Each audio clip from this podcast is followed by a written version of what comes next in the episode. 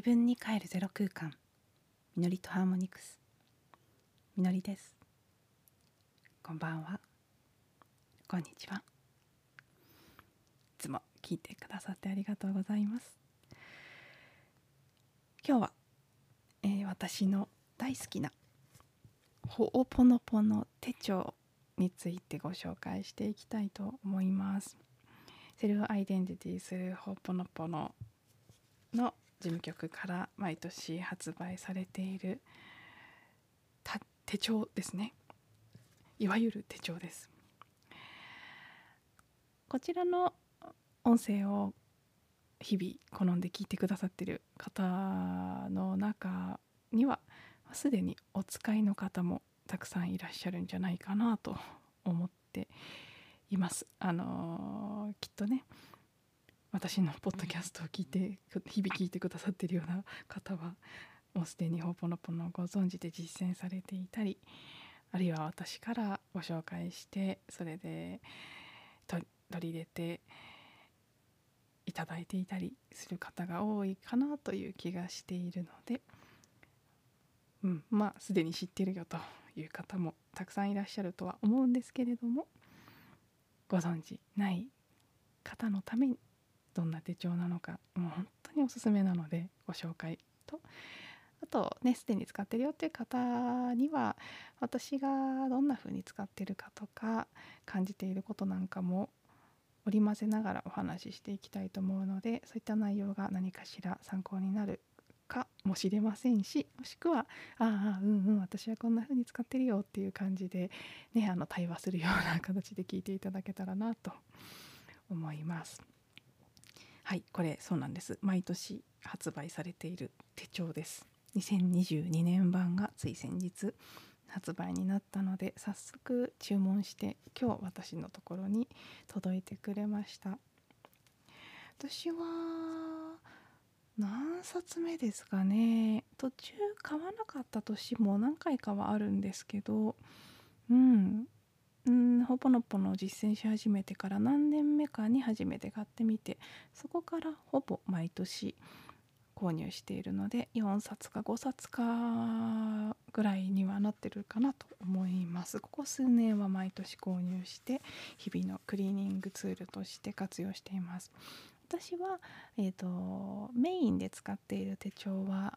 いつもエピソードの中でもご紹介している13の月の暦という方をあの手帳としては週に活用しているのでそちらを持ち歩きにしていてこのほぽのぽのの手帳は家置きもうずっと置いたまま朝晩日々のクリーニング用として使っている。あるいあとあの読み物としてね買っているという部分が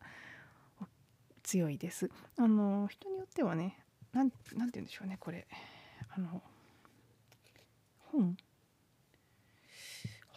本本そうですね。普通のあの何て言うんですか。文庫じゃなくて。何て言うんでしたっけ。文庫じゃない本です。ぐらいの大きさがあるので私はそんなに大きいと思わないんですけどね。人によっては大きくて持ち歩きにはちょっととかおっしゃったりするんですけど。うん、まあ持ち歩かなくてもいいかもしれません。で超コンパクトなものがお好きという方であれば持ち歩き用のとは別に使われたりあるいはね今はあのスケジュールは iPhone とかねあの携帯のカレンダーに入れてますっていう方も多いと思うのでそういった方には本当サブの手帳としてちょうどいいんじゃないかななんて私は勝手に思いますが、まあ、そう私もセカンド手帳としてはセカンドという位置づけです。中は普通に手帳なんです。どんな構成になっているかというとまず今表紙開いて最初にあのほぽのぽのの初めの言葉である「私は私」それから、えー、最後のね終わりの言葉である「私の平和」綺麗なカラーの写真と一緒に書かれている。なのでまずここをね活用できます。私は朝初めの祈りである「私は私」を唱え夜寝る前に私の平和を、えー、唱えるということを毎日しているんですね。で特に私はあのハワイ語で読むのも好きなので日本語の文章はもう暗記してるんですけどハワイ語はまだちょっとね覚えきれなくて。とねこの手帳を手に取ってこの綺麗な写真と一緒に書かれた文章のところを読んでその日の始めと終わりのクリーニングにするというふうにこの部分は使っています。そして次にこのこの手帳のねいいところのその1でもあるんですけど毎年オリジナルのこの手帳のこの年のこの手帳のために作られたクリーニングツールオリジナルクリーニングツールが載っているんです。なので、えー、なので毎年欲しくなるっていうのもあるんですけどその年の新たなクリーニングツールが載っていてそれが結構ね私的には毎年役に立ってるなと感じます。クリーニングツールは代表的なあの4つの言葉とか愛していますという言葉。あるいはまあブルーソーラーウォーターとか歯の呼吸とか。あのね書籍でも普通に常に紹介されているメジャーなものからクラスに出ると教えてもらえるマイナーなというかあまり一般的には知られていないものまで山ほどクリーニングツールはあってその時自分がピンとくるものウニヒピリが反応がいいものというのがやっぱりあるのでいろいろ私は本当にいろいろ知っているのであれこれ試して使ってみるんですけどやっぱりその年の手帳に書かれたその年のクリーニングツールというのは結構その期間特にい出してふとやるとすごくフィットすることが多いです。そして、まあ、いろんなバリエーションがあるとねクリエイティブにクリーニングも楽しくやっていくことができるので私このホーポノポノのクリーニングツールの何て言うんでしょうね遊び心にあふれたクリエイティブ感がもともと大好きなんです。一番最初に私がホーポノポノに出会って KR さんが書かれた「ホーポノポノライフ」という本を読んだ時私これ大好きって思った理由の一つがその本にもその本オリジナルのクリーニングツールが紹介されているんですけどレモンレモンって唱えるっていうクリーニングツールなんですね。その意味わからないじゃないですか普通に考えて。レモンレモンって言ったら何でクリーニングされるのか。わけがわからないけどなんかそのちょっとウキウキするような本当そのウニヒピリがねインナーチャイルドがはしゃいでウキウキ無邪気に遊んでいるような感じの軽やかさがあるクリーニングツールの質感がすごく好きで毎年の手帳も結構そういう感じで、あのー、楽しさが溢れてくるようなツールが KR さんがいつも新しいツールを下ろすんですけどそれが書かれている。なので、まあ、まずこの部分ね、あのー、それだけでも買う価値あるとか私は思ってしまうぐらい気に入っています。そしてその後はまず最初にそのいわゆるカレンダーの月ごとのページがあって月ごとのページにもその月のあのカレンダーの下に一言えヒューレン博士もしくは KR 女子モーナさんの時もあるかなお二人ですかねヒューレン博士と KR 女子の何らかのそのホッポノポノに関連する短い文章があモーナの言葉もありますね。書かれている。これもねクリーニングとか忘れてる時にハッと手帳を開いてあって結構特にこの月ごとのページって私はあの手帳としては使ってないので開き忘れちゃう。しばらく開いてないで次の月になっちゃってることとかも多いんですけど気がついてあ前の月まだ開きっぱなしだった前の月何が書かれているんだったっけなって見たり次の月にめくって新しい月の言葉を見ると意外とハッとさせられるようなメッセージが書かれていたりしていろんな大事なことを思い出させてくれるという効果もあります。そして次のページの後ろに今度は日ごとのページがあって1日ずつじゃないんですけど4日と3日に1週間が分けられていてで、えーと、その日ごとのページは見開きで左側がもうフリーのメモスペース方眼のメモスペース。これも私すごく好きですね。その時今やらなきゃいけないと思ってることとかその時の気づきとかをいろいろ書いていく。私はやらなきゃいけないこと書いてそれをクリーニングするって使い方の時が割と多いですがね。そして右側に1日ごとのスケジュールをあの縦のバーティカルラインで、えーと、時間ごとに書くことができるスケジュール欄があってそしてここの1日ごとの方のページにも1週間おきに、えー、メッセージが書かれてるんですね。また先ほどの月のやつと同じで KR さんやヒューレン博士やモーナさんの言葉が書かれている。そしてもう一個すごくおすすめポイントがその日ごとの一日一日の縦のねスケジュール欄の下にあの点線で切り取ることができるメモ欄がついてて今日のクリーニングと書かれていて一日一日のクリーニングしたいことをそこに書いてで一日の終わりとか一日の途中でもいいと思うんですけどピンとくるタイミングでそれをクリーニングして破って捨てるということを通してそのクリーニングが日ごとに忘れずにできると。このね書いて捨てるタイプのクリーニング私すごくフィットするので好きで特に一日の終わりにやるのが私は好きなんですけどその日クリーニングしたいことを書いて、えー、私の場合はさっきの「私の平和」という一日の終わりに、えー、いつも唱えている言葉とかその他歯の呼吸とかいろいろその日の気分でクリーニングをした上で書いた紙を破って捨てて寝るという風なルーティンをしていてこれもあのね響きしてくださっている方はすでにご存知の通りしょっちゅう忘れるんです。忘れるというかねやらなくなっちゃう時期があるんですけど見事に調子が悪くなってきてああああと思ってたまった破っただけであの破ったってあの切り取り線を外しただけの状態で書かずに積んである紙を慌てて取り出して、えー、またクリーニングを始めるということを しょっちゅうやってます。でもここ最近はまた日々、えー紙に書いて毎日その日の分のクリーニングをクリーニングクリーニングしたいことをクリーニングして寝るというふうにしていてねこれはま本当に効果があるのでおすすめです。そして、えー、さらにねその後ろには毎年これも毎年その手帳のために書かれている書き下ろしのヒューレン博士と KR さんの対談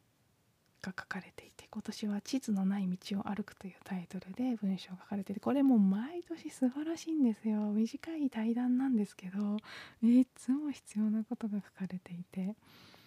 2022年のものももうさっき読んではあって感じでした。ここ最近の私にすごく大事なメッセージがいっぱい詰まっていて。もうなんでこんな簡潔にこんなこれだけのことを伝えられるんだろうっていつもすごく感心してしまうんですけど、まあ、もうまさにそれはねこのこの方たちが言葉一つ一つやこの手帳についてやいろんなことをクリーニングしながら進めているからだと思うんですけど。本当に短い文章の中にギュッとね私に今必要なメッセージが入っていました。なのでこれを読むのもすごくこれね手帳、えーと、1800円プラス税なんですけど、ね、本と思って買ってもそれなりに何何度もその年読んで価値があるんじゃないかなというふうに私は思います。そしてその後ほぽのぽののおさらいということでほぽのぽのって何っていうことやそのクリーニングの仕組みについてがすごく分かりやすく書かれていてあと基本的なクリーニングツールの紹介が書かれている。なのでホーポノポの初心者の方にとっても本を読まなくてもこの手帳の後ろの部分を読めばある程度ホーポノポノについてやクリーニングの仕方について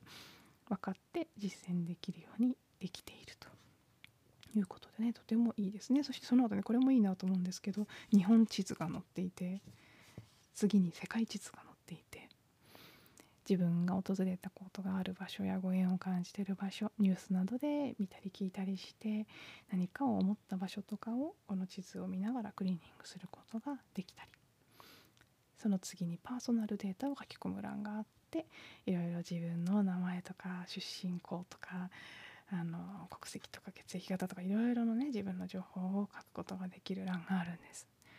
ここは、ま書いてその書いたものを日々のクリーニングで眺めてその一つ一つクリーニングするあるいは書かないで日々この見出しだけを見ながらその時感じながらクリーニングしていくっていう風に使うことができてこれも 私もまたこれもまたねあのいつもできてるわけではないんですけどちゃんとここまで気が回っていてこのパーソナルデータのリストを日々クリーニングしている時の方が自分的にはいい感じのことが多いなというふうに感じています。そんな感じでね手帳が構成されていてああのすごくクリーニング実践したいと思ってるけどなかなか定着しないんだよねとかどうやってやったらいいかいざとなるとわからないとかもしくは、大好きクリーニング大好きだしでも結構忘れちゃうんだよねっていう私みたいな人とか。手帳があると結構実践しやすくなるのかなと私は感じています。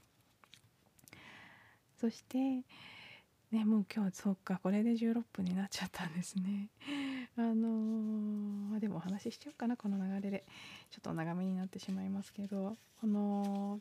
2022年の手帳。あちなみに手帳10月始まりなのであの使ってみようかなっていう方はこの時期に購入されると一番無駄がなく活用できると思います。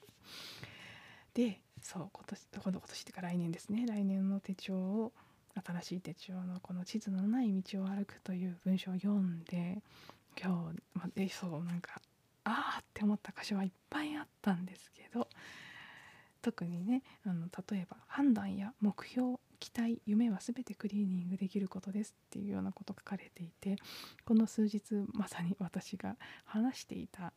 ね、最高のビジョンとか叶えたい夢とかを描くことも大事だけどやっぱりそれ以上にそれをクリーニングすることが大事っていうことをお話ね何日にわたってずっと同じこと言ってたような気がするんですけどそれと重なるようなことも書かれていてうんやっぱりって思いましたしでもね一番今日の私にうわーってって響いたところがあってそこだけご紹介します。あのね他の部分は是非手に取って読んでみていただけたらと思うのですがあのこんなエピソードが書かれていたんです。あのセルフアイデンティティするホッポノポノの創始者であるモーナモーナ女子があのあるイタリア人の違うある女性だ。イタリアにいつもイタリアに旅していた。イタリアが大好きで毎年イタリアに旅することを楽しみにしている女性と話しているっていうエピソードでその女性がねイタリアに行ってる時が一番自分らしくいられるのだと言っていた。その方にモーナは「ウニヒピリに嘘をついてはいけませんよ」と言ったというのです。そしてその女性は少し憤慨して私は好きだから言ってるのであって無理して言ってるのではないしイタリアに行くことでよりウニヒピリと仲良くしていられる気がしますって言い返したらしいんですけどそこでさらにモーナはあなたがそこに行きたいと思うのは何か記憶があるからです。そして行くたびに何か違う体験をしているのではないでしょうか。それを好きという気持ちだけで蓋をしてしまっていてはあなたはウニヒピリとはぐれてしまいますよと。言ったそうなんです。その後またその同じ女性がモーナのもとを訪れて実はその後クリーニングをしていたら旅そのものにね面倒くさいと感じていた。部分があったことに気づきましたとそれもクリーニングしてうちに行くうちに毎年行きたいとかねイタリアが好きだっていうこだわりも消えてきてで全く関係がなかったんだけれども長いこと買い手がつかなかった家が売れてフロリダに引っ越すことにしましたって言って去っていったそうなんですね。まあねこれはいやーなんか私今の私にはすごく響きましたね。以前からこのセルフアイデンティティするホポノポノが言っているあなたの好きさえも記憶だよと。その好きという気持ちをクリーニングすることはとても大事なんだって。ホポノポノの私のすごく好きな部分の一つなんですね。嫌なこととか嫌いなものとか苦しんでいることとかだけではなくて好きなものや嬉しいとか楽しいとかそういったポジティブな感情もクリーニングする必要がある。ここの部分を言っているあのさまざまな教えとかいろんなね本なり講演なり講義なりいろんなものがあって私いろんなものに触れてきましたけどこの好きっていう方もクリーニング楽しいとか好きとかそっちもクリーニングする必要があるしそれが大切なんだっていうことを言っているのは私が今まで触れた中では多分このセルフアイデンティティするほぼのポのだけだと思うんですね。そして多くの場合ポジティブな感情はいいものなんだ好きっていうのはいいことだからそれに対しては何もしなくていいっていう風に実際そう思われてる方が多いでしょうし、うん、浄化とかのワークに関してもそういう方が多いと思うんですね。でも本来はいいも悪いも好きも嫌いもどちらも同じ執着であったり想念のエネルギーですからそしてね皆さんもイメージしていただければ分かると思うんですけど時には好きという気持ちの方がよっぽど重い想念エネルギーであることもあるんですよ。でもなんか好きって言っちゃえばいいことだと思ってねなんかそれはそのままでいいと思いがちなんですけどそうじゃないと私は感じるんです好きという気持ちさえもクリーニングして本当にそこに何のこうしがらみもなく変なこうぐるぐる巻きつけられたコードが自分と自分のその好きなものとの間あるいは好きな人との間に何もなくなった時に起きることがやっぱり一番こう神聖でありスムースであるというのは私も体験上感じてきているのでできるだけ私は隙間クリーニングしたいなと思ってでも難しいんですけどねすごく実際やるのは。あのマリンバを始めた時たまたま始めてすぐの頃に KR さんの個人セッションを受けたんですけどその時にやっぱりすごく言われました。マリンバと自分の間にある関係についてとにかく日々クリーニングしてくださいというふうに言われて忘れちゃう時もあれば一生懸命やる時もあるんですけどそれはどこにどういうふうに影響するかわからないこのこの方の例のようにね全く関係ないイタリアが好きっていうのをクリーニングしてたらフロリダに引っ越すがそこはもう本当に関係ないように見えることが変わってきたりするんですけど何につながるのかわからないけれども少なくとも私がマリンバに出会いマリンバに惹かれマリンバが好きだと思って弾いてるっていうことには何か記憶があるということは間違いないので何かわからないけれども私はそれをクリーニングしている。でやっぱり私もそうですけど好きとか楽しいとかこれはいいことなんだっていう記憶によって蓋をしてしまってこのまさにこの女性の例のようにその気持ち好きっていうのがあったり何かこういいものだって思ってるそれがあるだけで本当にウニヒピリが感じていることを無視してしまうことってすごく多いと思うんです。私も今までも何度も経験してきましたし最近も特に強く感じているんですけどなんかこう自分があるワークショップなりある会、ね、何か集まりとかに定期的に参加するようになっちゃうと毎月開催されてたりするともう毎月行くものでその何か1回のね機会をミスするのが怖くなってきてしまったりその回にすごくいいことがあるかもしれないみたいなことを思ったりとかねなんかこう生き続けなきゃいけないような気がしちゃっていつの間にか行ってるでそれがもちろん好きだから生き始めたものだし興味があるから行ってたものだし行ったら素晴らしい体験ができるのも間違いないんだけれどもでもある時行くといっつも疲れて終わった後その日の夜とか翌日ギャン泣きするっていうことが繰り返されるようになってくるんですね。最近も実はある回に関してそれが起きていて自分でもあれってなんか行くたびいつも泣いてるなんだろうって思ってたんです。ちょうど昨日から今日にかけて思ってたんです。ああ私ウニフィリとはぐれたんだってこれを読んで。どこかで私がウニフィリに嘘をついてたのは気づいてたんです。どっかでもう嫌だよって言ってる部分が自分の中にあったことは知ってたんですけど頭でねいい回だからみんな素敵な人たちだから毎月行ってるし何かこう素晴らしい体験があるかもしれないし自分がそれによって変化できるかもしれないしとか、まあ、まあ楽しいしもありますよね。でもそう思ってた。まさにこのイタリアの女性もそうですよね。イタリアに行ってる時が一番自分らしくいられるとすら言ってたんですよ。でもそういうのすごくあると思うんです。私もハワイとかそうですけど。ハワイが好きでハワイにいる時の自分は自分らしいとかそういうふうに思っていた時もありますし今でもその思いは少なからずありますけど。でもそれが記憶だっていうことも知っていてその奥に何か見逃してるものがあるっていうこともどこかで分かっていたので一時期は結構ね強くハワイに住みたいとか執着的なものが出てきていたんですけどそういうのはクリーニングするうちに薄れていって今も住みたいという気持ちはなくなってはいないですけど前のように強いものではないんです。でこうなった時に起きることが最善詰めることになるかもしれないしならないかもしれないしそこはもう全然分かりませんけどもしくは全然関係ない場所に呼ばれて済むかもしれないしと。なんかねこれほんと大事なこと言ってるなと思うんですよ。多分このウニヒピリにこのイタリア好きの女性みたいに自分のウニヒピリに嘘をついてる人はいっぱいいると思います。私もそうです。私がそうだからはいっぱいいるんですけど。ただそれだけなんですけどね。ね。いいことだっていう。好きっていう気持ちだけで蓋をしている。それでちょっとしたインナーチャイルドの声にヒピリの声を聞き逃して知らぬ間に自分の魂から離れてしまっている自分のウニヒピリと切り離されるとそれそれによってディビニティとつながることができなくなりますから自分のあのアウマクアですねお父さんの部分ハイヤーセルフという超意識の部分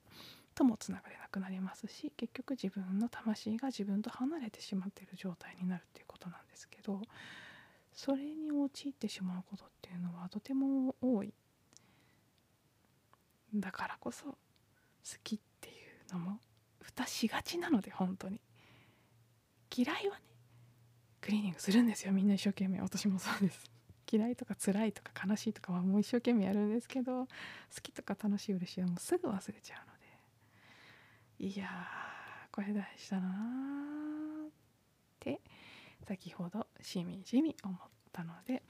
そのほやほやの状態でシェアさせていただいたらちょっと長くなってしまいました。何かしら参考になるところがあったり楽しんでいただければいただけていれば幸いです。最後まで聞いていただいてありがとうございました。また次のエピソードでお会いしましょう。